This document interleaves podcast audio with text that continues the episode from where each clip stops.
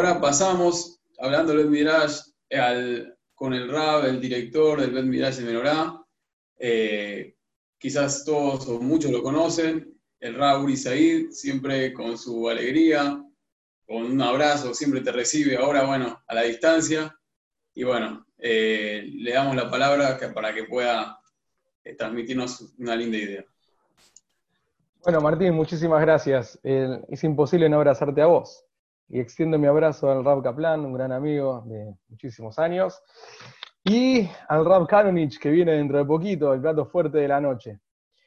Bueno, se acerca Elul, y la verdad que es un Elul muy especial. Estamos en el año de la pandemia, como se titula o intitula esta serie de charlas este año que nos tomó a todos eh, por sorpresa, ¿no? que hasta el 14 de marzo sabíamos lo que estaba pasando en China, pero nadie se imaginó que íbamos a estar haciendo una vida por Zoom prácticamente.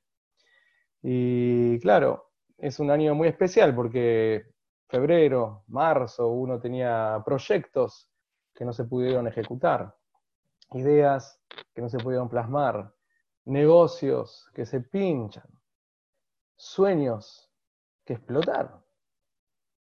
Esperanzas que se licúan. Y este año sigue transitando en una cuarentena en Argentina, por lo menos, que sigue proyectándose, y una incertidumbre que sigue haciendo lo suyo. ¿Y para dónde vamos? ¿Y qué hacemos? Y ahora vienen los Hagim, estamos en Rosh de Shelul, ¿y qué va a pasar en Rosh? Vamos a poder escuchar el shofar, ¿cuánta gente va a poder ir al, Beta Knesset, vamos a poder juntarnos con nuestra familia, qué pasa con los mayores, qué pasa con... No sabemos nada. Y entre tantos proyectos que se truncan, entre tantos vínculos que se van lamentablemente a veces secando, nos sentimos impotentes, sin fuerza, sin ánimo, sin más saber qué hacer. Y realmente sintiéndonos sin poder hacer.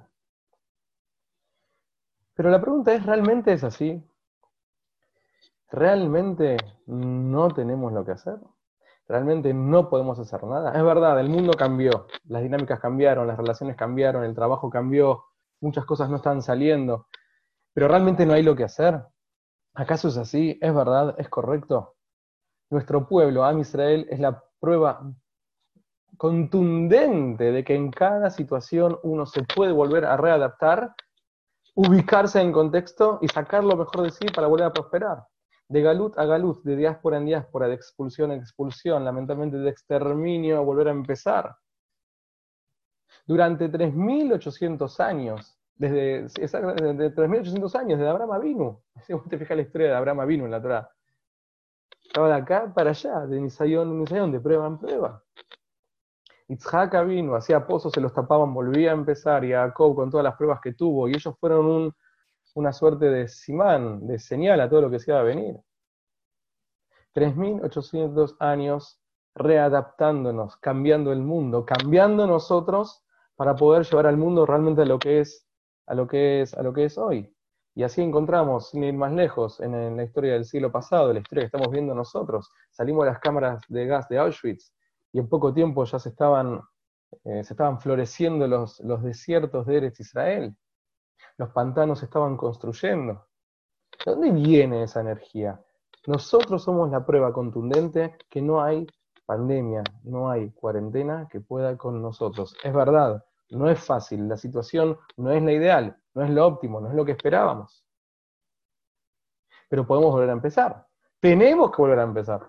Tenemos que readaptarnos y buscar la forma de cómo mantener nuestros vínculos, cómo recrear nuestros negocios, cómo salir adelante y seguir vivos y pasar esta nueva etapa que ayer nos puso a nosotros para, pasar. Es verdad, este rollo no va a ser como el de todos los años. Pero puede ser igualmente de especial, y no solamente porque no vamos a estar con toda la familia o de repente no sabemos cómo hacer la tefila, va a ser especial porque nosotros lo vamos a hacer especial. El rap de Brisk tiene una frase que se hizo célebre en, prácticamente en todo el mundo, trascendió para todos lados.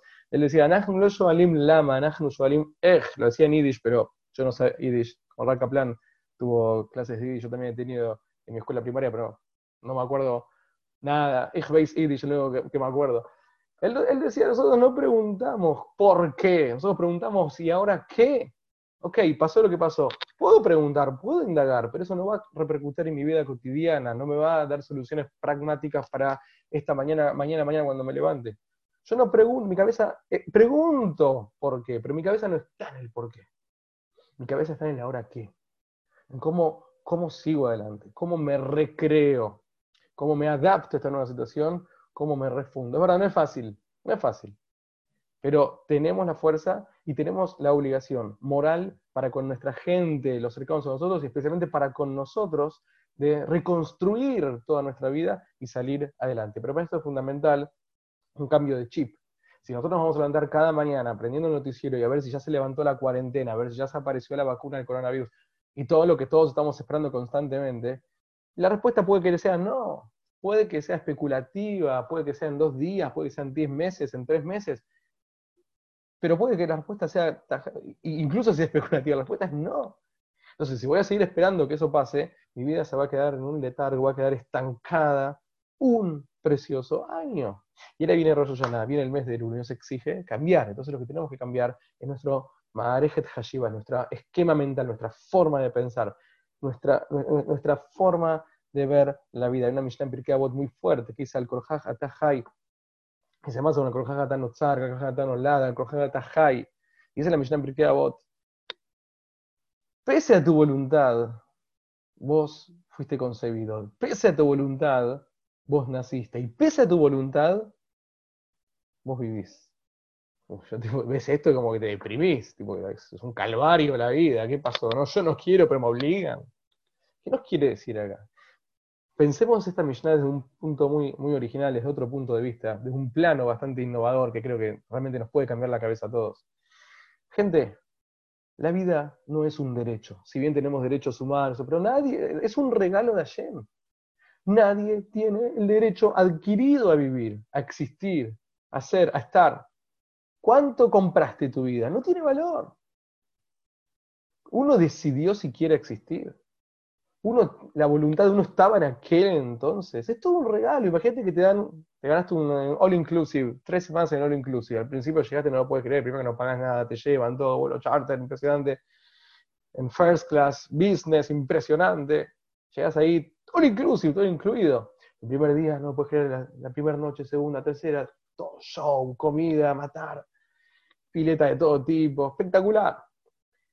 Ya en la semana, y te empezás a darte cuenta que la luz del baño es un poco tenue, y que la comida es un poco salada, y que eh, la pileta está un poco fría, y que los tiburones no te dejan tirarte al agua. Ya empezamos a ver cosas que ya no nos gusta tanto. Y así va pasando el tiempo, ya me quiero ir porque no me gusta nada. Vos no tenés derecho a exigir nada acá. Es un all inclusive, es un all inclusive, te lo regalaron. Hay dificultades, van a haber dificultades. Pero yo me puedo empezar a quejar de la familia en la que nací, del país en el que vivo, de la situación económica en la que tengo, e incluso lo aleno estados de salud, cuando yo di algo para tener, para existir siquiera. Pero gente, con todo respeto, nosotros no hicimos nada para existir. No hicimos nada para existir. Entonces, empecemos a pensar como el primer día lo inclusive, no como a la semana que ya hay cosas que no me están gustando. Y ya estoy extrañando a mi familia y ya quiero. Al krojaj ata notzar, al krojaj ata nolad, al krojaj ata hay, pese a tu voluntad vivís, pese a mi voluntad existo, nos quiere decir un mensaje muy inspirador. La vida es un regalo de Hashem. Yo no hice nada para estar. ¿Y sabes qué? Estoy. Con mis problemas, con mis dolores, con mis angustias. Estoy. Estoy. Y el hecho de estar me da la posibilidad de cambiar, de buscar qué es lo que me genera angustia y de buscar la forma de cambiarlo, de ver qué problemas tengo y tratarlos, de ver cuáles son los dolores, cuáles son esos, esos, esas cuestiones que generan ese dolor y ver cómo lo puedo tratar. Y de eso se trata la vida. Y eso, y eso hace que cada situación en la que yo esté sea un all inclusive. Lo que Hazal nos propone, la Torah misma nos propone, es empezar a ver la vida realmente, pero no decir, como un regalo. Esta es la boda que tenemos que hacer este Elul. Este año de la pandemia es un año muy especial para todos en todo sentido. Hay mucho sufrimiento y muchos problemas. Hay una oportunidad única de refundarnos, de aprender a disfrutar este rollo Hashanah y hacer una teshuva genuina, real, sincera, Aprender a agradecer el hecho de existir, simplemente el hecho de existir, las cosas no son como yo pienso que tienen que ser, las cosas que tengo no son dadas, el trabajo que tengo no es algo obvio, la salud que tengo no es obvia. Somos seres vulnerables, entonces empecemos a pensar desde antes esa vulnerabilidad Qué bueno que tengo todo lo que tengo. Y qué bueno que me tengo que poner el barbijo y que me tengo que cuidar porque tengo una vida y tengo un montón de gente que quiero y que me quiere. Y me tengo que cuidar por ellos y seguir adelante por ellos. Y tengo que recrear mi trabajo por ellos. Y tengo que recrear mi vida social por toda la gente que yo quiero y que yo quiero estar bien con ellos. Nosotros no preguntamos por qué, preguntamos ¿y ahora qué? Primo Levi, en, su trilogía sobre si esto es un hombre, empieza el primero de la. ¿Cuánto tiempo creó Shem?